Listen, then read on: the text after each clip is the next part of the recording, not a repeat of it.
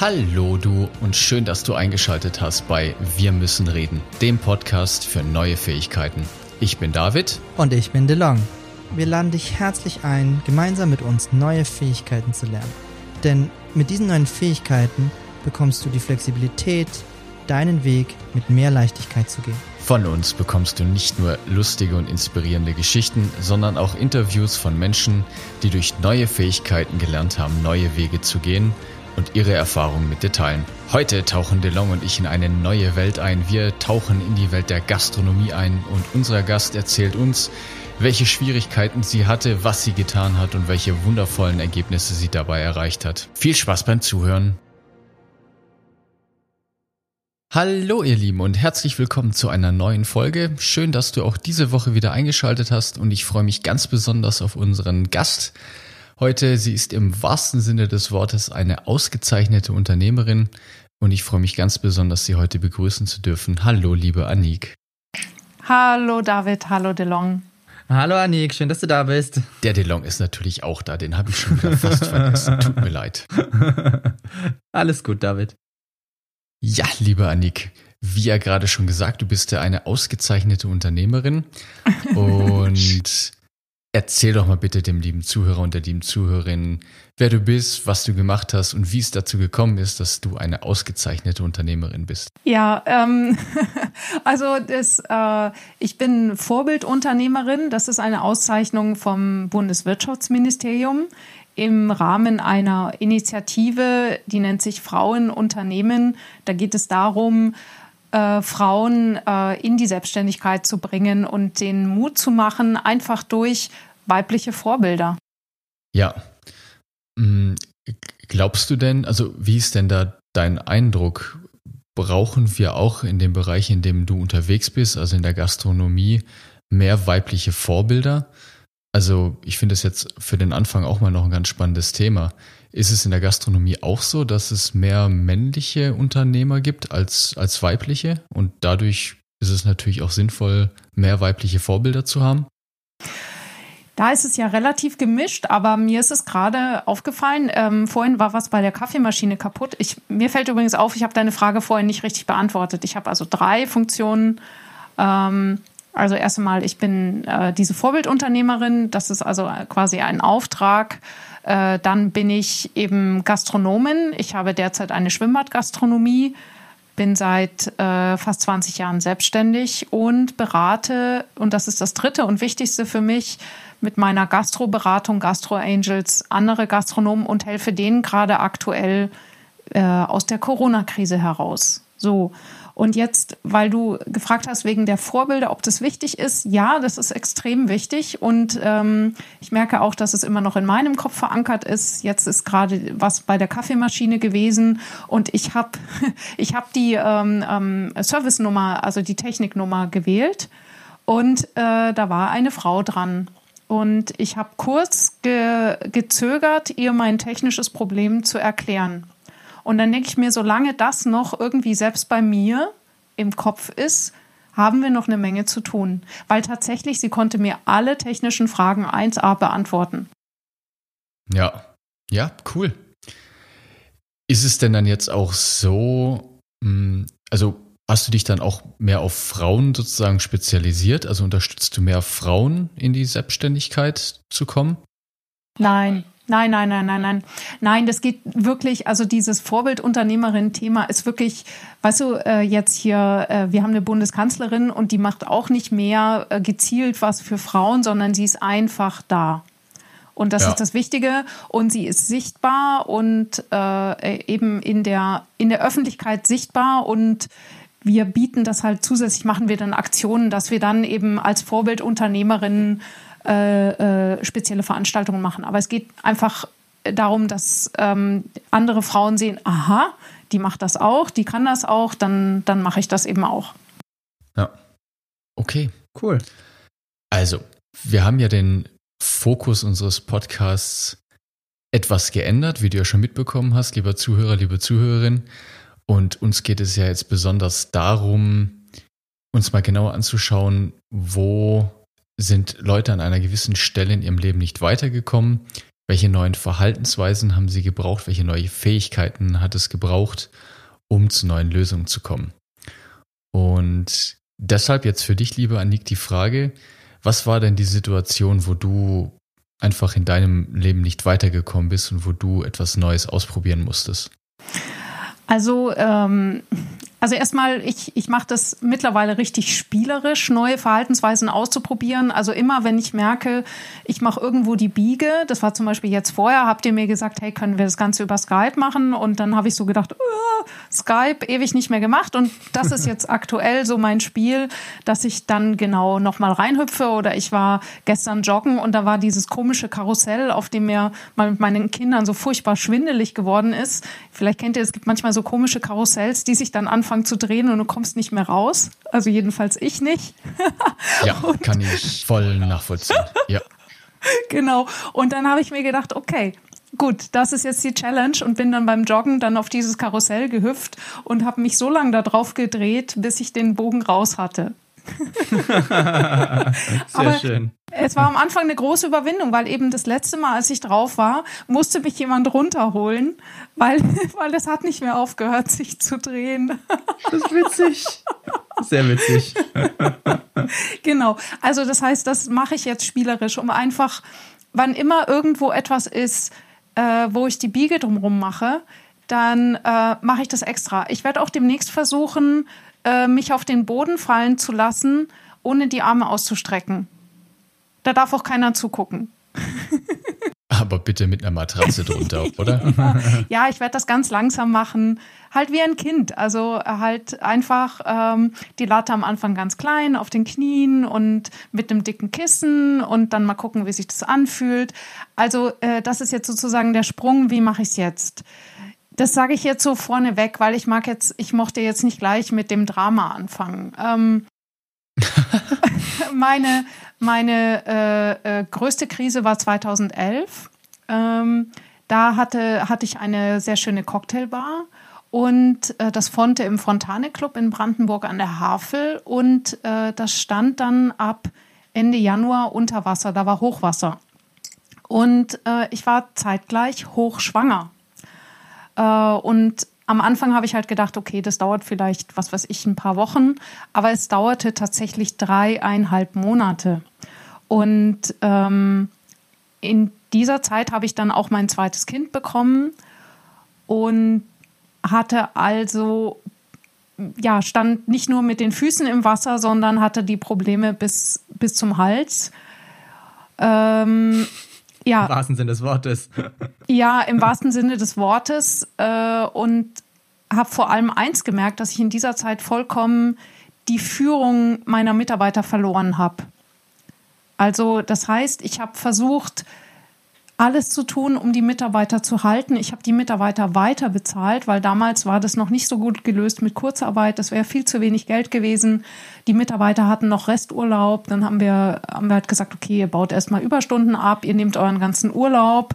Ich weiß, dass das heutzutage alles gar nicht möglich wäre. Aber die Mitarbeiter haben gesagt, ja, wir machen es Hauptsache keine Kurzarbeit und Hauptsache keine Kündigung.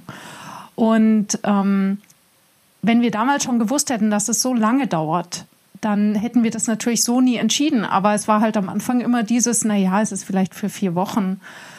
Und mhm. äh, da gibt es also tatsächlich so Parallelen zu jemandem, der so sich irgendwo eingesperrt ist, also Geiselhaft oder so. Ich habe darüber, ähm, ich habe mal so ein Interview mit so jemandem gehört. Das ist das Blödste bei so einer Krise und das ist auch jetzt aktuell bei Corona so, dass ähm, wenn du dich am Anfang auf einen kurzen Zeitraum einstellst, und dieser Zeitraum dann überschritten wird, dann wird es richtig mies. Also lieber in so einer Krise, lieber den Zeitraum vorher richtig lang planen. Wie würde ich entscheiden, wenn das Ganze jetzt nicht äh, zwei Monate dauert, sondern sechs? Und daraufhin die Entscheidungen überprüfen. Mhm. Okay. Und das, das habe ich eben, Ansatz. Ja, und das habe ich eben damals noch nicht gewusst. Äh, das ist auch eins der wichtigsten Sachen, den ich jetzt meinen Beratungskunden am Anfang mitgegeben habe. Und ja, zurück zu dieser Hochwassersituation. Äh, mir war also extrem wichtig, die Mitarbeiter zu halten. Und das habe ich dann auch geschafft und die sind dann alle da geblieben. Nur als es dann wieder losging, habe ich sie verloren. Und zwar aus einem, wie soll man sagen, einem ganz einfachen Grund. Die Krise hat sie quasi aufgefressen. Äh, also das ging dann los, dass zum Beispiel ein Mitarbeiter äh, eine Depression entwickelt hat und hat aber das natürlich jetzt von sich aus nicht sagen können, sondern der hat mir dann wirklich am allerletzten Tag vor der Wiedereröffnung hat er mir den Krankenschein in die Hand gedrückt. Und für mich als Unternehmerin war das natürlich äh, bitter bei allem Verständnis für so, eine, für so eine Situation des Mitarbeiters. Aber er hätte ja auch die Krankschreibung etwas früher geben können, dann hätte ich ihn nicht die ganze Zeit bezahlt äh, mit x hm. Minusstunden und das Geld habe ich natürlich nicht mehr wiedergesehen und dem Mitarbeiter auch nicht. Ähm, mhm, das hätte man ja. also besser lösen können. Heutzutage weiß ich, wie man das macht, mit Kommunikation, mit sehr viel offenen Gesprächen, sehr viel Ehrlichkeit, äh, eben, äh, dass, da, dass da so jemand nicht so abrutscht äh, oder man dann eben eine bessere Lösung findet. Das zweite war dann auch, dass die Mitarbeiter, äh, als sie dann, als wir dann wieder eröffnet haben, standen sie vor einem Berg Arbeit. Es ging gleich wieder voll los und sie hatten überhaupt keine Möglichkeit mehr, irgendeine Pause zu machen. Weil es war ja aller Urlaub aufgebraucht. Äh, sie waren megamäßig in den Minusstunden. Also das heißt, da ist ein riesiger Druck entstanden, mit dem, ich, mit dem wir gar nicht gerechnet hatten. Wir, wir haben gedacht, na gut, da macht man halt ein bisschen Minusstunden und das braucht man ja auf, jetzt den Urlaub. Aber uns waren damals die Konsequenzen nicht klar, was das mit den Mitarbeitern macht. Und letzten Endes habe ich dann also kurz nach der Eröffnung eine meiner besten Mitarbeiterinnen dadurch verloren, weil sie den, diesem Druck einfach nicht mehr standgehalten hat, obwohl sie vorher dreieinhalb Monate Hochwasser mitgemacht hat. Ja, Wahnsinn. Genau. Und äh, dazu kam, dass ich eben ja, wie gesagt, frisch entbunden. Ich habe irgendwie versucht, ich war in Elternzeit, habe halt ein bisschen äh, das, was ich, das bisschen, was ich dann noch nebenher machen konnte, habe ich dann als Zeit angemeldet und dann habe ich irgendwie versucht, mich vier zu teilen. Und das ist ja alles ganz nett, aber ich hatte keine Oma in der Nähe, die, die uns da irgendwas abnimmt. Mein Mann hat auch Vollzeit gearbeitet und ist auch nicht so der, der, der Mitarbeiterführungstyp. Äh, und dann habe ich eins gemerkt, nämlich, dass ich schon vorher nicht unbedingt so der, wie soll man sagen, ähm, das, ich habe gemerkt, irgendwas bremst mich aus und die Stillhormone haben das nochmal verstärkt. Das heißt, äh, in so einer Krise brauchst du ja wirklich ähm, einen, einen Chef, der vorne steht und sagt, so, und wir machen jetzt das. Und das können auch sehr, also das können halt Entscheidungen sein, die, die wirklich schwer sind. Also, und ich habe erst viel später rausbekommen, dass ich innerlich immer dieses Bild habe, wenn ich eine Entscheidung treffe, dann sollen die Mitarbeiter danach dastehen und das befürworten. Also jetzt bildlich gesprochen, die sollen dann klatschen. Ja? Und sagen, ja, stimmt, das ist eine vernünftige Entscheidung. und okay. das ist gut. Ähm, das beschneidet mich jetzt zwar vollkommen in meinen Möglichkeiten, aber das stimmt, äh, das war die richtige Entscheidung und es war gut, dass du sie triffst. Ja? Äh, und das ist natürlich in der Realität nicht so. Die Mitarbeiter haben Gefühle, die, die müssen das vielleicht in dem Moment erstmal verarbeiten und ähm, das merke ich auch heute noch. Es ist ja so, wir, es gibt ganz oft Dinge, die können wir vielleicht logisch verstehen, aber gefühlsmäßig kriegen wir es nicht auf die Reihe. Corona ist da sicherlich ein gutes Beispiel. Und was ich jetzt eben anders mache, ist, dass ich diese Gefühlsebene die ist mir direkt wichtiger, als dass der Mitarbeiter es logisch versteht. Der, der kann es vielleicht logisch verstehen, aber wenn er gefühlsmäßig nicht mitgehen kann, dann ist meine Message nicht erreicht. Mhm. Ja. Okay, das, da waren jetzt super viele interessante Punkte drin und ich würde gerne kurz nochmal einen Rückwärtsgang einlegen, weil wir sehr schön gestartet sind. Du hast etwas gesagt, was, glaube ich, für viele Hörer interessant ist, diese Langzeitplanung. Das finde ich einen, einen, spannenden Gedanken, dass man nicht an den Krisen ranplant, sondern deutlich über hinaus. Das fand ich zum Beispiel schon mal eine schöne Verhaltensweise, wo ich sage, das höre ich das erste Mal, also zumindest jetzt in, in dem Kontext. Das hat mich auch überrascht und finde ich, macht auch Sinn, also auch mhm. logisch Sinn an der Stelle. Und dann das Zweite, was du gesagt hattest, du hast über Offenheit und Wertschätzung gesprochen und über das Problem, dass du da sagst, das war ein Kommunikationsthema. Was heißt denn das für dich genau? Also was genau machst du denn jetzt anders, wenn du sagst Offenheit, Wertschätzung an Kommunikation, was du dort an der Stelle gelernt hast? Und welches Problem hattest du da konkret? Weil du hast nur gesagt, das ja. war ein Kommunikationsthema gewesen, ja, ja. aber nicht genau was. Genau, genau. Also ich, ähm, das ist jetzt wirklich, äh, in, das ist jetzt ein ganz persönliches Thema, was ich äh, konkret nicht, natürlich nicht übertragen lässt, aber äh, vielleicht können die Zuhörer was rausnehmen. Das lässt ja, also ähm, es, mein, meine Situation gilt jetzt nur als Beispiel. Ähm, mhm. Ich hatte einen Mitarbeiter, der 150 Prozent immer gearbeitet hat. Ja, also mega, mega gut. Und äh, der war aber so, wenn ihm, und, und der stand auch immer hinter mir, aber wenn dem mal irgendwas nicht äh, gefallen hat, das wusste ich von einer, von einer privaten Erzählung von ihm. Da hat er mir gesagt, du, äh, meine Mutter, die hat mir mal die letzte Salami vom Brötchen geklaut und dann habe ich einfach einen Monat nicht mehr mit ihr gesprochen, weil das hat mich so geärgert als, als Jugendlicher. Da war ich dann einfach pisst. Ja? Mhm. Und äh, diese Geschichte hat irgendwas in mir gemacht und hat in mir so einen speziellen Nerv getroffen. Und ich ähm, jetzt im Nachhinein weiß ich, dass ich dann Angst hatte. Und ich habe diese Angst, und das ist jetzt ein ganz wichtig, eine ganz wichtige Erkenntnis für mich, wir als Unternehmer dürfen unsere Ängste äh, wahrnehmen, weil die sich ganz oft in irgendwelchen kruden Verhaltensweisen nachher zeigen, irgendwelchen zwanghaften Controletti-Verhalten, äh, die die Mitarbeiter blockieren und nerven. Und letzten Endes ist es, weil man selber irgendwo ein Thema einfach nicht für sich gelöst hat als Unternehmer. So, also was war das jetzt? Ich habe diese Salami-Geschichte gehabt und diese Salami-Geschichte hat mich irgendwie gelähmt, wie so ein Kaninchen vor der Schlange. Das heißt, ich habe mich nicht getraut, bei schwierigen Entscheidungen oder auch einfach mal durchzuziehen und ähm, ja eben richtig zu führen. Also ihr müsst euch vorstellen, jetzt bei den bei der ähm, Renovierung von dem von dem Geschäft nach, als das Wasser wieder weg war, das Hochwasser, dann haben die ganzen Mitarbeiter geholfen, also äh, als Arbeit eben als Beschäftigung äh, zu malern. So und dann kamen die Mitarbeiter und waren offensichtlich noch extrem angetrunken vom Vortag und wollten dann also reichlich blau auf die Leiter steigen. Und das ist ein Moment, wo ich heutzutage sage, so, vielen Dank, dass ihr hier wart ihr packt jetzt alle wieder zusammen und dann trinkt ihr zu Hause Mineralwasser und schlaft euch aus und wir sehen uns morgen wieder. Und wenn dann jemand sagt, ach, das geht doch, dann würde ich sagen, nee, geht nicht. Punkt. Mhm.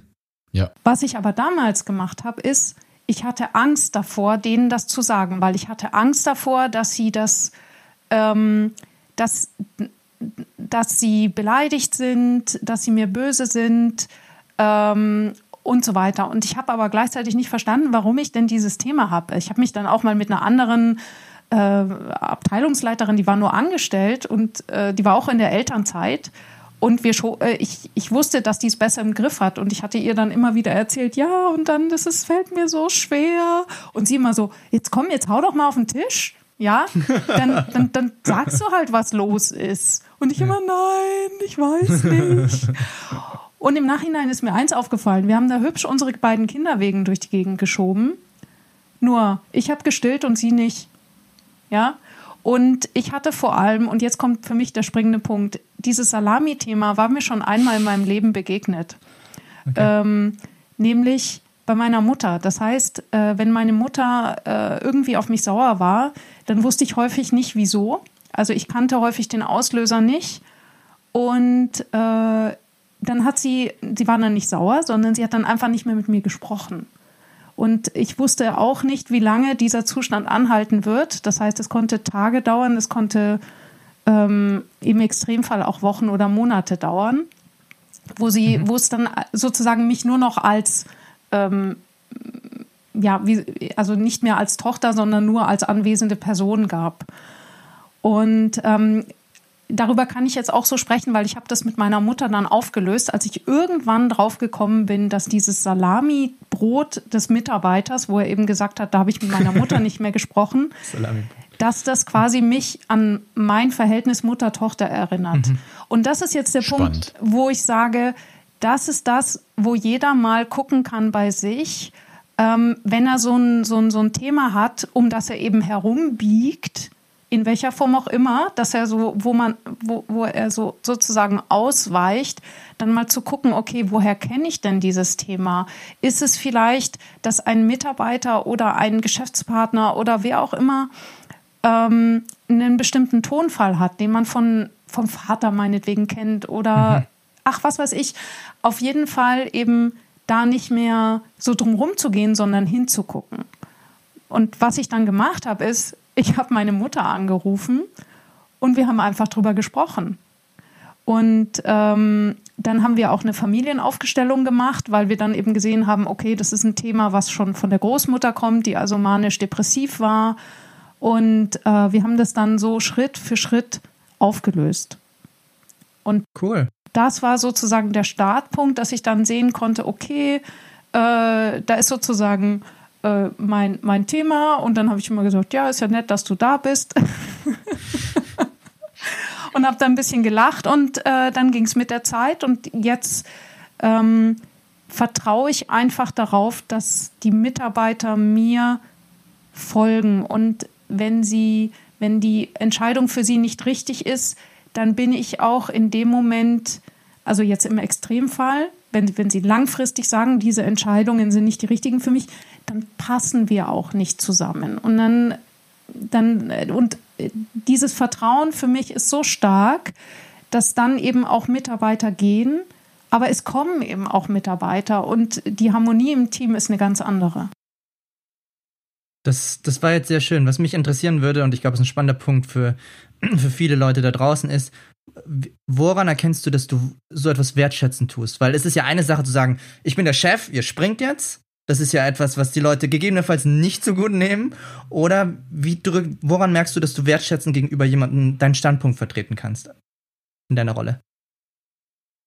Also erst einmal ähm, habe ich angefangen, ganz viel an meiner persönlichen Wahrnehmung zu arbeiten. Also das heißt, ich habe angefangen zu meditieren, was ich wirklich jedem Unternehmer so sehr empfehlen kann, weil es einfach etwas mit deiner Wahrnehmung macht. Äh, das bedeutet, tatsächlich ist es ja so, wir, äh, ich habe mich danach sehr viel beschäftigt, eben mit, wie denken wir, was für Gedanken haben wir, bin auch in mich, habe mich mit der Neurobiologie und den neuesten Erkenntnissen da befasst, Gerald Hüther und so weiter. Und tatsächlich ist es so, wir haben 90 Prozent unserer Gedanken sind jeden, äh, jeden Tag dieselben. Ja, und zu 95 Prozent fahren wir einfach mal auf Autopilot. Und das mhm. bedeutet eben, dass wir ganz viel überhaupt nicht mehr wahrnehmen, was wir den ganzen Tag fühlen, denken oder auch äh, aussenden. Und äh, wenn, wenn durch das Meditieren merke ich, äh, bekommt man dann, also bekomme ich wesentlich mehr mit. Und das bedeutet auch, dass mir dann eben plötzlich aufgefallen ist, oh, in welcher Energie sage ich denn etwas zu jemandem? Ja, was, was spüre ich denn dabei? Und äh, durch die Medit äh, Meditation, und äh, wir kennen uns ja aus dem NLP, aus dem Master, ähm, habe ich das, äh, konnte ich dann auch eben an, an den Gefühlen arbeiten und schauen, okay, was sind da für Bilder und habe die verändert. Und äh, das Witzige ist eben, ich habe früher immer versucht, irgendwas an den Mitarbeitern rumzufrickeln. Und äh, durch diese Beschäftigung mit NLP, aber auch mit Vorbildern, Anselm Grün ist ein ganz wichtiger Punkt, der, der, also ein ganz wichtiges Vorbild, der sagt, wer andere führen möchte, muss erst sich selbst führen können. Also bin ich total nach innen gegangen und habe gemerkt, dass dadurch, erst dadurch riesige Veränderungen im Außen passiert sind. Mhm. Welche Änderungen hast du denn dann konkret im Außen beobachten können? Also nachdem du jetzt dann nach innen gegangen bist und ich sag jetzt mal diese Reise für dich begonnen hast und das dieses Salami-Thema mit deiner Mutter gelöst hast. Wahrnehmungsthema mit Meditation. Ja, ja. Genau. Wie hat sich das denn dann im Außen gezeigt? Also ja. wie haben deine Mitarbeiter dann darauf reagiert? Also die stärkste Veränderung äh, war, nachdem ich den NLP Practitioner besucht habe, ähm, das haben schon die Kursteilnehmer im, im Practitioner gesagt. Ich hatte vorher immer so ein, so ein Thema, dass die Leute mich äh, als verbissen wahrgenommen haben. Also auch, das hat mir dann ein Teilnehmer gesagt, der hat gesagt, das erste Mal, als du in den Raum gekommen bist, da, da habe ich gedacht, mein Gott, hat die einen Stock im Arsch. Ja. Verzeihung, das, darf man das jetzt hier sagen? ja, das ist okay, ja, das, das, ist okay. okay. FSK 18 und so. ja, also ich bin nur ehrlich. ähm, und äh, dann ging es also schon richtig, ich bin so richtig in diesen Practitioner reingesprungen und dann haben mich die Mitarbeiter danach, ich kann nur sagen, was die Mitarbeiter und Gäste gesagt haben. Die äh, haben dann gemeint, ich sei wesentlich entspannter.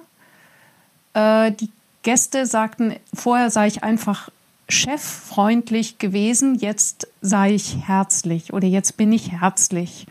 Ich bin ja nicht so der äh, vom, vom wenn, wenn kurz, kurzer Ausflug in die Metaprogramme, ich bin eher auf der ähm, ähm, Sachebene, nicht, äh, was war es, ähm, nicht Mensch, sondern Aufgabe. Aufgabe, genau, Aufgabe. Aufgabe. Aufgabe und ja. ich bin auch nicht andere, sondern ich bin mehr selbst. Also das heißt, ich bin halt die, die dann so in ihrem Computer versinkt.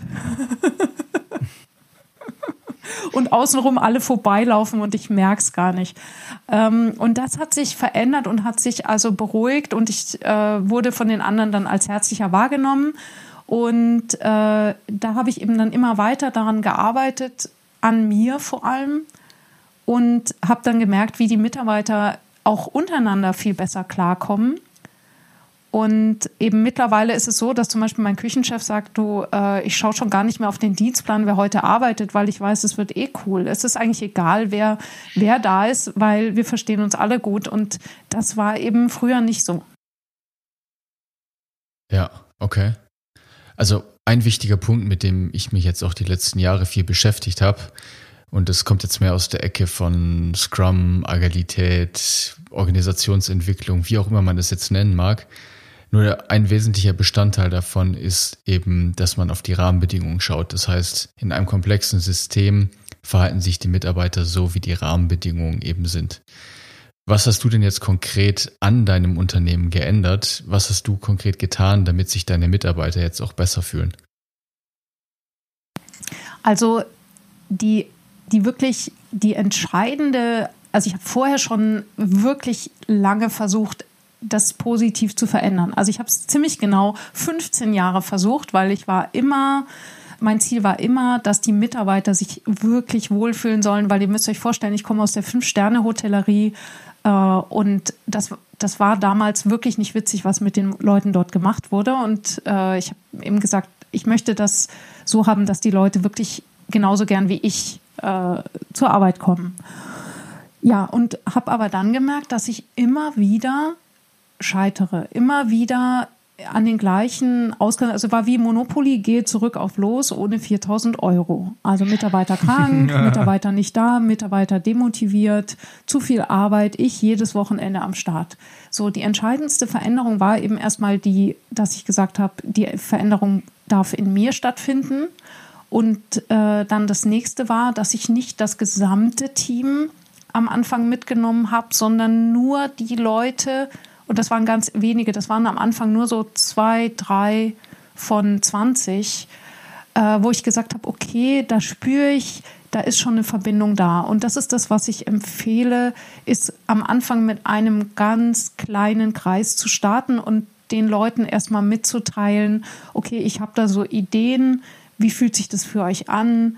Ähm, und dann schauen, wie die, wir würden ja jetzt sagen, wie die so mitschwingen. Was ich schon merke ist, und das wissen wir ja alle, als Mitarbeiter orientieren wir uns ganz, ganz stark am Chef. Ja, das ist unglaublich wichtig und dadurch funktioniert die äh, Veränderung automatisch. Das heißt, wenn ich Ruhe und eine Bestimmtheit ausstrahle, dann überträgt sich das automatisch auf die Mitarbeiter. Ich brauche gar keine großen Reden äh, halten, mhm. sondern es sind diese, diese täglichen Mikroentscheidungen, die dann passieren. Also deswegen kann ich gar nicht so genau sagen, was ich gemacht habe, sondern es ist wirklich diese innere Haltung ist so entscheidend, dass sich, verstehst du, die ganze, die ganze Körperhaltung ändert sich, die ganze Art zu sprechen, der Tonfall. Ähm, und dann ist es irgendwann mal, es kommt einfach von selber, dass man, dass ich vielleicht dem Mitarbeiter dann aufmerksamer zugehört habe, dass ich vielleicht schneller gemerkt habe, wie es dem jetzt wirklich geht. Also das sind, es ist nicht dieses, boah, und dann habe ich das gemacht, dass jetzt irgendwie ein Zuhörer sagt, ja, okay, das schreibe ich mir auf und dann, dann mache ich das und dann kommen die Mitarbeiter auch künftig alle zu mir. Das ist es nicht. Okay. Ich finde es sehr spannend, was du gesagt hast. Äh, nur mal, um kurz bei dem Hundebeispiel zu bleiben. Ich habe vor zwei Tagen zwei unterschiedliche Beobachtungen gehabt. Einmal habe ich einen Hund gesehen, der in Betonung, der musste an die Leine. Also da hat die das Herrchen praktisch in der Leine immer gezogen, hat den an den Rand gesetzt und dann hat er auch gespurt.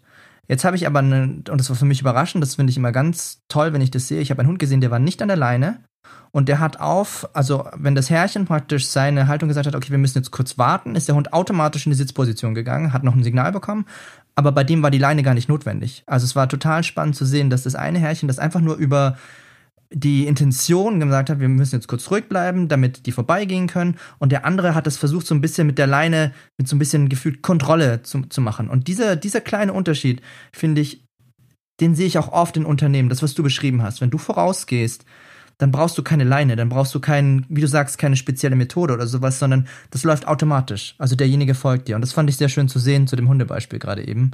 Also es hat mich daran erinnert. Genau.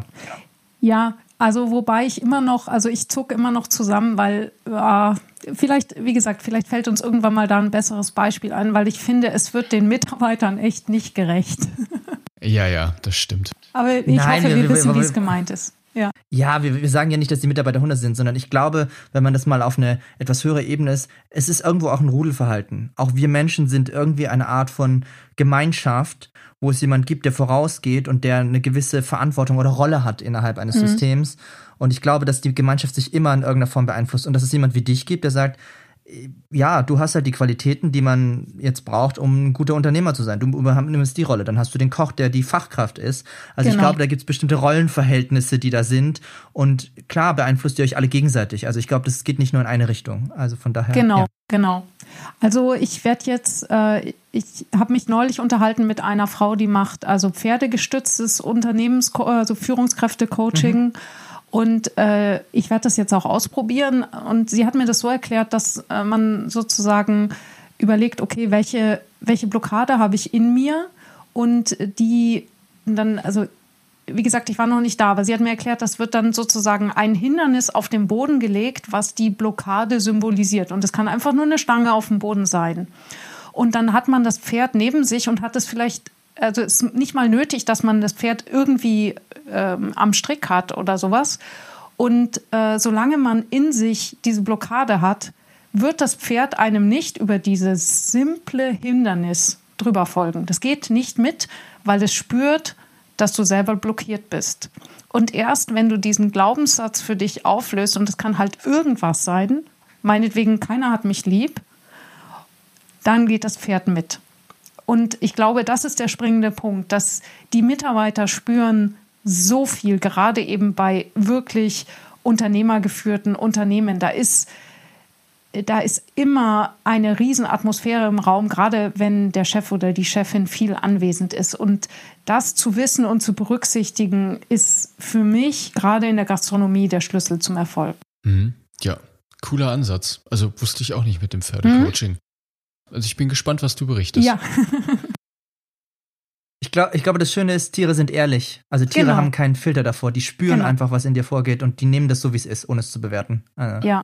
Und, und äh, dazu eben auch zum Thema Ehrlichkeit zum Beispiel. Wir hatten jetzt in der Krise wirklich ein ganz, ganz, ganz ehrliches Gespräch mit dem engsten Kreis der Mitarbeiter, wo wir halt gesagt haben, hey, ähm, klar, ihr bekommt jetzt andere Angebote. Wir haben eine Schwimmbadgastronomie, das heißt jetzt aktuell machen die normalen Gastronomien auf und wir wissen überhaupt nicht, wann wir wieder aufmachen. Und wir wissen, wie es ist, zu Hause zu sitzen und äh, dieses Kurzarbeitergeld zu bekommen. Ähm, wir versuchen da zu helfen, aber wir kommen dann natürlich auch an unsere Grenzen irgendwann. Und dann sagen wir einfach, hey, wenn du das Gefühl hast, du möchtest woanders hingehen, dann sag es uns einfach. Also einfach ist gut gesagt, aber äh, weil dieses, dieser gelbe Krankenschein am Ende vom Hochwasser, wo der Mitarbeiter, der Koch eine Depression hatte und mir den gelben Krankenschein am Tag vor der Eröffnung gibt, das hat sich bei mir eingebrannt, wo ich gesagt habe, Natürlich wusste der das schon vorher, dass es ihm nicht gut geht, aber er, er hat es halt nicht über sich gebracht, mir das zu sagen. Und es wäre für uns beide einfach gut gewesen, wenn wir gesagt hätten, ja, ähm, weißt du was, ich, ich kann jetzt nicht mehr mit dir gehen, ich gehe jetzt woanders hin. Und das ist natürlich auch als Unternehmer eine Riesenherausforderung. Also wenn du, wenn du einem äh, Gastronomen sagst, mein Koch geht, das ist ungefähr so wie wow, äh, rechte Hand ab. ähm, für viele. Nur dann, und das ist jetzt der springende Punkt, ich, äh, wann immer ich bei mir Angst wahrnehme, und das wäre eben dann, wenn jemand sagt, oh, ich, äh, das würde den Unternehmer ja nicht so formulieren. Der würde halt sagen, mein Koch darf nicht gehen, da bin ich auf den angewiesen, den finde ich nicht mehr und wir haben diesen Fachkräftemangel. Mhm. Ähm, und tatsächlich ist es diese, es steckt dahinter diese Angst, denjenigen zu verlieren. Und mein Bruder hat mal gesagt, Angst ist kein guter Ratgeber. Und seitdem ich das jetzt besser wahrnehmen kann, merke ich, oh, ich argumentiere und reagiere gerade aus der Angst heraus. Und dann mache ich Folgendes. Ich lasse die Angst los. Und dadurch kann ich in dem Moment mein Verhalten ändern. Und äh, das ist halt etwas, was ich durch die Meditation und Yoga und hast du nicht gesehen äh, gelernt habe. Das können Leute auch anders lernen. Ja, das muss jetzt nicht Meditation sein, da gibt es andere Wege. Jedenfalls ähm, merke ich dann, okay, da ist die Angst und jetzt reagiere ich eben nicht aus der Angst, sondern ich lasse es los und äh, lasse den Mitarbeiter sozusagen in dem Moment frei. Und jetzt passiert etwas Magisches. Die Mitarbeiter bleiben. Ja. Mhm. Und das ist das Tolle. Ist das auch Teil deiner Arbeit bei den Gastro Angels? Also hilfst du anderen Unternehmern auch ihre Ängste loszulassen? Ja, also das ist natürlich lernen uns die, die Gastronomen meistens erstmal kennen über die die, die, die fachliche Beratung, also Preise verhandeln und Betriebe strukturieren und so weiter. Wir kommen aber dann sehr, sehr schnell, und das merkt ihr ja sicherlich auch, wenn ihr unterwegs seid, man kommt ganz schnell an den Themen vorbei, wo es wirklich ans, ans Eingemachte geht. Also wenn, mhm, wenn, ja. wenn der Unternehmer sagt dann irgendetwas und plötzlich macht es in meinem Kopf äh, so, so, eine, so eine große Lampe an und ich so, Moment. Wie sagt man immer so schön, halber Schritt zurück. Und äh, ähm, was äh, jetzt lass uns mal kurz über, über dein, was du gerade gesagt hast, reden und dann entstehen. Über die Salami reden. Ja, genau. So, ja. Da war eine Salami. Genau. Die du mir geklaut hast. Oh, ja, genau. genau. Ja, und das ist eine Metapher, ja, lieber Zuhörer, liebe Zuhörerinnen, nur um das nur Kann ein auch ein Schinken sein klarzustellen. Ja? genau. ja, genau. Ja, ich finde das sehr schön, was du, was du gerade gesagt hast, weil ich, ich bin auch, ich bin da sehr pragmatisch und ich glaube, David und ich sind da beide so. Mir ist es doch egal, welche Methode ist. Hauptsache, es hilft dir, deine Angst zu überwinden oder loszulassen oder wie du das auch immer machen möchtest. Ob das jetzt NLP-Meditation ist ja, tut ja nichts zur Sache, sondern was immer für dich funktioniert, funktioniert für dich. Und ich glaube, es ist wichtig, diese, diese Wahrnehmung, die du beschrieben hast, ist, glaube ich, extrem wichtig, um dort überhaupt hinzukommen. Weil ohne die Wahrnehmung suchst du dir ja keine Möglichkeit, das zu tun. Also. Genau. Also zum Beispiel der, mein Küchenchef eben, mit dem ähm, rede ich sehr gerne. Nur der würde also sofort die Flucht ergreifen, wenn ich irgendwie sage, meditier mal. Aber der macht was anderes. Der begleitet einen Jäger nachts auf den Hochstand. Und dann sagt er auf diesem Hochstand, da musst du die ganze Zeit äh, ganz, ganz leise sein, die ganze Nacht. Du musst da die ganze Nacht sitzen. Du darfst auf gar keinen Fall dein Handy anschalten, weil das Leuchten des Displays würde, würde die Tiere verscheuchen. Er selber schießt gar nicht, sondern er sitzt da einfach mit. Und dann sagt er, dort oben ist er einfach ähm, sozusagen gezwungen, mal einen Gedanken bis zum Ende zu denken und er kann nicht ausweichen und äh, das tut ihm gut. Und, Coole Idee. Ja, und das finde ich schon eine krasse Sache. Also quasi der meditiert da äh, die ganze Nacht, äh, ohne, ohne dass er es als Meditation empfinden würde. Aber letzten Endes würde ich sagen, ist es nichts anderes. Das geht sehr stark in die gleiche Richtung. Mhm, mh.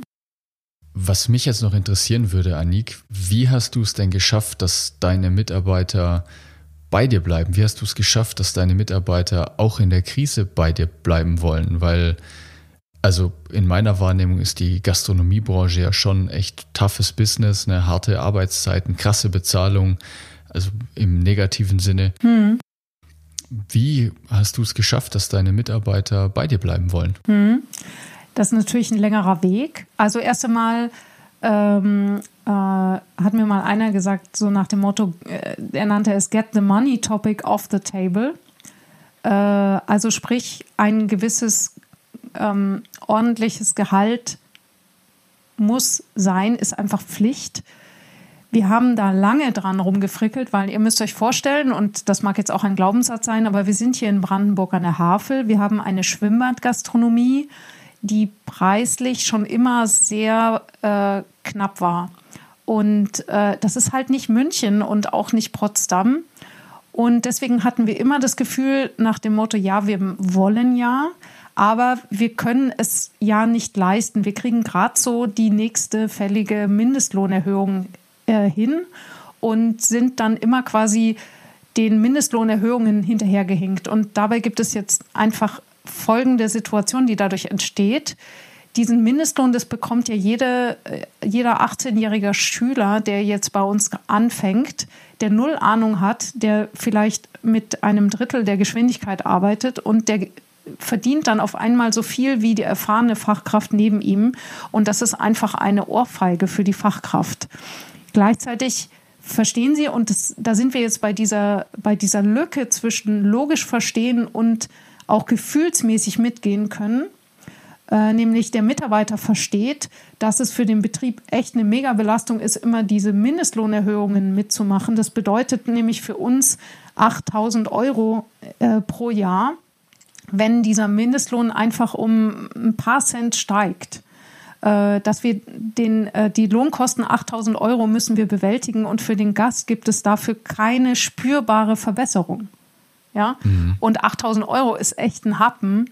Äh, das heißt, wir müssen die Preise erhöhen und der Gast sieht aber keinen Qualitätsunterschied. So. Und wenn man dann natürlich noch sagt, okay, jetzt noch die Fachkräfte obendrauf noch besser bezahlen, dann sind wir irgendwann mal bei 15.000 bis 20.000 Euro und dann haben wir immer das Gefühl gehabt, das schaffen wir nicht. So.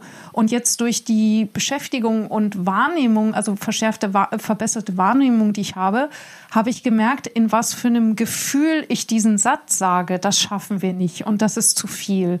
Das war immer ein Gefühl aus dem Mangel heraus. Und äh, da habe ich gemerkt, nee, also irgendwie fühlt sich das nicht gut an, immer aus diesem Mangel heraus zu argumentieren. Wie würde sich denn aus der Fülle heraus an, anfühlen? Und äh, dann haben mein Mann und ich, wir haben einfach, der da zum Glück sehr, sehr gut mitgeht, äh, wir haben darüber gesprochen, was uns denn wirklich wichtig ist. Und da habe ich gesagt, sag mal, wie wäre es denn, wenn wir diesen und dieses Ziel, also den, den zweiten Schritt vor den ersten stellen, nämlich, dass wir sagen, es ist uns einfach am wichtigsten, dass die Mitarbeiter ordentlich bezahlt werden und dass wir im, erst im zweiten Schritt uns eine Platte machen, wie wir das denn erreichen. Das klingt jetzt ein bisschen schräg, aber tatsächlich ist genau das, was wir gemacht haben. Wir haben gesagt, das ist uns jetzt egal. Wir wollen einfach, dass die Mitarbeiter wir, wir reden jetzt nicht über Riesengehälter, ja, aber dass es einfach zumindest so ist, dass sie auf den Lohnschein gucken und es ist nicht dieser, dieser doofe Mindestlohn drauf. Ja. Mhm. Äh, dabei gibt es noch Details, weil wir haben am Anfang versucht, das über Zuschläge zu lösen, aber da haben die Mitarbeiter wieder gesagt, ja, wir wissen zwar, dass, dass wir mehr verdienen als Mindestlohn, aber es stand immer noch diese Zahl, dieser, auf dem Lohnschein tauchte immer noch dieser Mindestlohnbetrag auf. Und da haben die gesagt, das ist jedes Mal wieder wie eine Ohrfeige. Das ist dieser mhm. Betrag ist nicht wertschätzend. Und dann habe ich so gedacht, ja, aber du kriegst doch noch den Zuschlag und den Zuschlag und du kriegst doch noch das und die Gewinnbeteiligung. Aber in der Wahrnehmung des Mitarbeiters war diese Zahl so wichtig für uns als Unternehmer war das äh, relativ ungünstig, den Mindestlohn an sich zu ändern, weil äh, mehr Steuern, bla bla.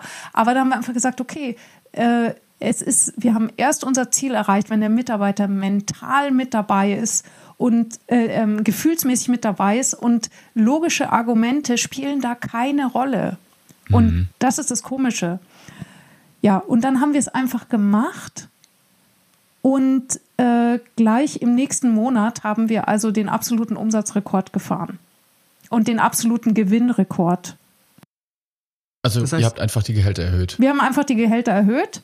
Ähm, jetzt, wie gesagt, kein Riesensprung, äh, aber eben so, dass wir, dass wir, wir haben auch einfach mit den Mitarbeitern gesprochen und haben einfach gefragt, was würdet ihr denn, was wäre denn ein Gehalt, wo ihr sagt, das ist okay? Und das Witzige ist eben, wir haben dann auch insgesamt die Gehälter von den leitenden Mitarbeitern offengelegt untereinander, ähm, wo wir dann auch merken, die Mitarbeiter, die, die fangen dann wirklich an mitzudenken und da kommen eben keine, keine Mondvorschläge, sondern die haben viel, viel bessere Ideen als wir selber. Ja. Mhm. Das, das ist spannend, was du gerade beschrieben hast. Das heißt, ihr habt das Ergebnis vorgezogen. Ja, wir haben das Ergebnis vorgezogen. Ja, also, und zu den, zu den Gehältern ist noch zu sagen, ich habe das öfters mal erwähnt bei äh, Unternehmerkollegen, ja, wir haben die Gehälter offengelegt und so.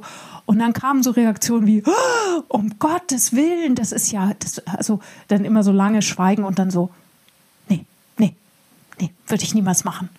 Und ich glaube, das ist da ist die Salami wieder. ja. Nee, da beißt das Katze, das Thema wieder. Ja, da beißt jemand in die Salami.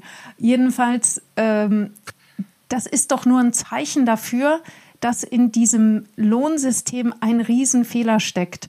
Wir hatten halt das Glück, dass bei uns die Gehälter nicht so weit auseinander waren. Aber mir ist nämlich aufgefallen, dass solange das nicht offengelegt war, hatten die Mitarbeiter immer das Gefühl, dass der andere unglaublich viel kriegt.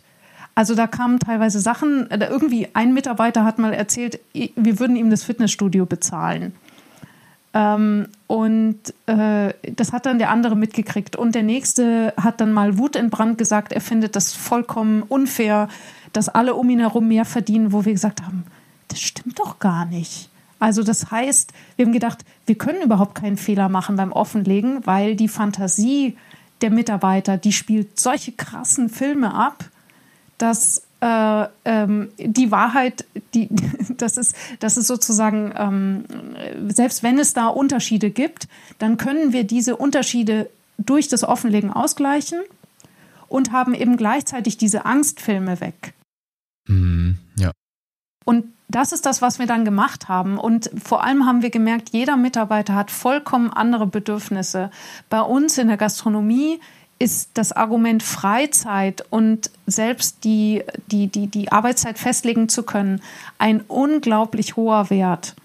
Und der wiegt einiges auf. Und wir haben dann einfach die Mitarbeiter äh, sozusagen für sich gegenseitig ähm, verhandeln lassen. Also wenn jetzt zum Beispiel der Koch gesagt hat, oder wenn wir das Gefühl hatten, äh, der Koch, äh, der könnte jetzt mal mehr verdienen, dann ähm, haben wir erstmal mit dem gesprochen, haben gesagt, okay, was sind so deine Vorstellungen? Dann hat er so seine Rahmenbedingungen abgegeben.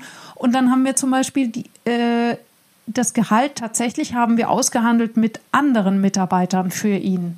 Also das heißt, dann ist unsere Büroleiterin, mit der haben wir uns zu dritt zusammengesetzt und dann hat die das Gehalt für den Koch ausgehandelt. Und äh, also meine Fresse, also die hat gut gehandelt.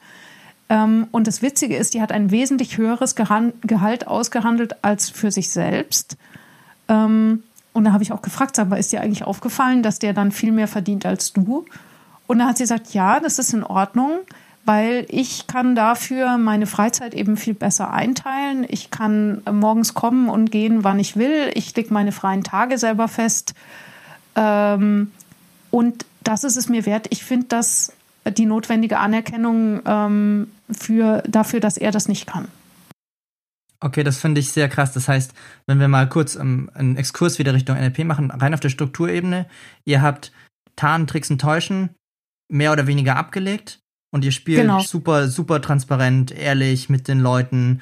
Und die Effekte sind wunderbar, so wie es geklungen hat, von dem, was ich jetzt wahrgenommen ja. habe an der Stelle, oder? Ja. Also, das ist ja, das hört sich richtig, das hört sich richtig gut an. Und das heißt, wenn ich das jetzt mal angucke, das bedeutet ja auch, dass durch diesen Effekt, den du da jetzt beschreibst, letztendlich die Angst auch weggegangen ist bei allen Beteiligten. Also nicht nur der andere hat irgendwie das Mangelgefühl von dem anderen, er hat zu wenig, sondern auch für dich ist die Arbeit leichter geworden, oder? Dass deine Mitarbeiter auf jeden Fall bleiben, dass sie nicht irgendwo hinrennen, wenn die Gehälter nicht passen, etc. Also das, zumindest ist das meine Wahrnehmung, was von dem, was du jetzt beschrieben hast. Ja, definitiv. Ich schaue jetzt einfach immer so, was, was man jetzt beim NLP verdrehte Energie nennt. Also das mhm. heißt, wann immer ich merke, es fühlt sich einfach verkorkst an, dann schaue ich mir das genau an. Äh, dazu äh, vielleicht auch so als kleine Seiteninfo, ähm, laut Marc Plätzer bin ich stark äh, von weg motiviert, was, was für mich echt eine, äh, das habe ich gar nicht gerne gehört. Also sozusagen, ich habe die ähm, äh, für mich selber die Meta-Grusel-Kombi von eben Selbst und Aufgabe und äh, von weg. Mhm. Okay. Und damit darf ich also meinen Frieden machen. Also das bedeutet, äh, ich, ich darf sozusagen, was, was ich mache, ist, ich ähm, komme mit meinen eigenen Metaprogrammen klar und gleiche also manche Extreme eben aus, in dem, und das ist der Punkt ja bei dem Metaprogramm, dass diese, diese Ext wenn wir, wenn wir entspannt sind, äh, dann ist vieles gar nicht so Thema und dann kann eben auch ich auf die Menschseite gehen und dann kann ich für andere da sein, aber dafür ist wichtig, dass ich selber einfach entspannt bin. Okay. Das hört sich erstmal so einfach an und ich glaube, da gehört ein bisschen was dazu, das, was du vorhin beschrieben hast. Genau. Dass Meditation, NLP und so weiter ist. Mhm, ich glaube, genau. das, was ich wahrnehme, ist, dass, dass du flexibel wirst, dafür darfst du schon was tun. Das ist jetzt genau. nicht einfach von heute auf morgen. Zum Beispiel so. auf Karussells steigen. das probiere ich auch schon ein bisschen aus. Das ist witzig in einer anderen Form. Okay, cool. Das hat sich alles ja. wirklich wunderbar angehört. Und was mich jetzt noch interessieren würde, ist vielleicht auch als Abschluss ist, was ist das, was du für dich aus diesen ganzen Erfahrungen mitgenommen hast? Was ist das, was dir besonders wichtig ist, was du teilen möchtest? Hm. Das ist eine gute Frage. Doch, ähm, und zwar äh, alles, also besonders in unternehmergeführten Betrieben ist der Unternehmer oder die Unternehmerin, ich sage immer so in der Gastro, der ist in jeder Serviette drin. Das heißt, wenn ich jetzt auch in meinen, äh, ich habe ja die Cocktailbar abgegeben, weil mit kleinen Kindern ist jetzt Cocktailbar nicht so unbedingt die beste Idee. Aber wenn ich jetzt zum Beispiel in diesem Laden bin und ich gucke an die Decke und ich sehe die Lampen, dann bin ich da drin. Ja, weil die habe ich damals ausgesucht. Und genauso ist es eben auch mit der Atmosphäre, die wir als Unternehmer in einem, in unserem Betrieb schaffen. Wir sind da die Luft, die die Mitarbeiter atmen.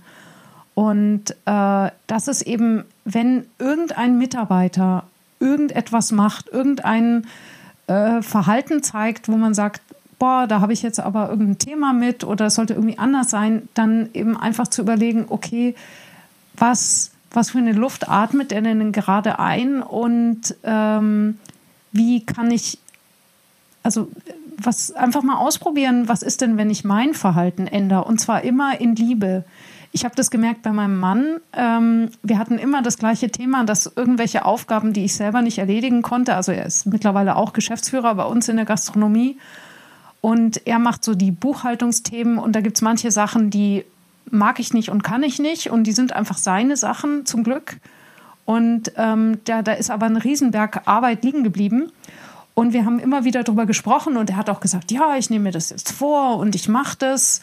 Und ich habe halt alles Mögliche versucht, ihn dazu bestärken, ihn zu fragen, ihn zu kontrollieren. Ähm, äh, was weiß ich. Und es hat alles nichts gebracht. Er hat es einfach nicht angepackt. Und dann habe ich mir gedacht, okay, es funktioniert nicht. Ich, ich, ähm, äh, alles, was ich versucht habe, um auf ihn einzuwirken, hat nicht funktioniert. Und dann habe ich gesagt, okay, dann höre ich jetzt einfach mal auf, auf ihn einzuwirken und bleibe komplett bei mir. Und dann kam wieder dieser Tag, wo er gesagt hat, ähm, ich packe das jetzt an und ich habe so, habe gerade mein Müsli gegessen morgens und habe einfach so getan, als würde ich es nicht hören. Also ich habe ich hab nicht mal irgend sowas gesagt wie, uh -huh, sondern ich habe einfach gar nichts gemacht. Und siehe da, plötzlich saß der buchstäblich Tag und Nacht vorm Rechner und hat dieses Thema aufgearbeitet. Und wir haben im Nachhinein darüber gesprochen und er hat gesagt sozusagen, das war, ich habe ihn durch mein durch meinen Druck und, und loben kann ja auch ein Druck sein. Also dieses Ja und ich unterstütze dich und was brauchst du, um das machen zu können, sondern mhm. das ist, das hat auch etwas, das hat ihn quasi jedes Mal wie lahmgelegt. Also man kann ja jemanden auch tot loben. Und äh, äh, Lähm loben oder was weiß ich. Jedenfalls ähm, hat in dem Fall mein, mein verändertes Verhalten und mein Rückbesinnen darauf auf mich äh, hat dazu geführt, dass er wirklich befreit wurde und wirklich ähm, äh, in die gleiche Energie gehen kann wie ich selber. Und auch das bemerke ich jetzt bei meinen Mitarbeitern. Je, also es geht nicht um laissez-faire und um ähm, ja, dann lasse ich die einfach machen und gucke nicht mehr hin. Darum geht es nicht, sondern es geht eben auf eine Art, um eine Art Befreiung. Und das ist das, wo ich eben den Gastronomen helfe, das für sich selber zu finden, ihren ganz eigenen Weg. Mhm. Das hört sich sehr cool an. Wo können dich denn jetzt die lieben Zuhörer finden? Also angenommen, einer der lieben Zuhörer und liebe Zuhörerinnen möchten jetzt auch Unterstützung von dir haben, weil sie auch in der Gastronomiebranche unterwegs sind. Wie finden sie dich und was kannst du ihnen anbieten? Ja, also die, äh, die ähm, meine Gastroberatung heißt Gastro Angels, also so wie Business Angels. Und wir sitzen zwar in Brandenburg an der Havel, aber wir machen das sowieso überregional. Das heißt also, wir machen das mit äh, Zoom oder Skype oder das, äh, das funktioniert ganz wunderbar. Genau. Cool. Den Link packe ich auf jeden Fall mit in die Show Notes rein. Und magst du noch ein, zwei Sätze dazu sagen, was die Aufgabe der Gastro Angels ist? Also was genau tust du? Ja, also kennenlernen können, können uns die Gastronomen, äh, wenn sie zum Beispiel Mitglied werden bei unserer Facebook-Gruppe, die nennt sich Corona-Hilfe für Gastronomen und die wird auch sicherlich noch lange, lange bestehen, auch äh, nach dieser Krise. Und äh, was wir eben machen für die Gastronomen ist, wir geben den konkreten Input, was sie jetzt gerade machen können, was da eben gerade ansteht woran man so denken muss. Da ist viel fachlicher Einstieg, was weiß ich, du musst deine Leitungen spülen oder äh, es gibt jetzt eine neue Vorgabe gesetzlich, was bedeutet das denn? Das Besondere ist eben auch, dass, also zum Beispiel im Team haben wir einen eigenen Juristen, der dann nochmal beurteilt, okay, wie ist denn jetzt sowas äh, zu sehen, weil im Netz ist ja unheimlich viel Info, aber auch unheimlich viel Mist.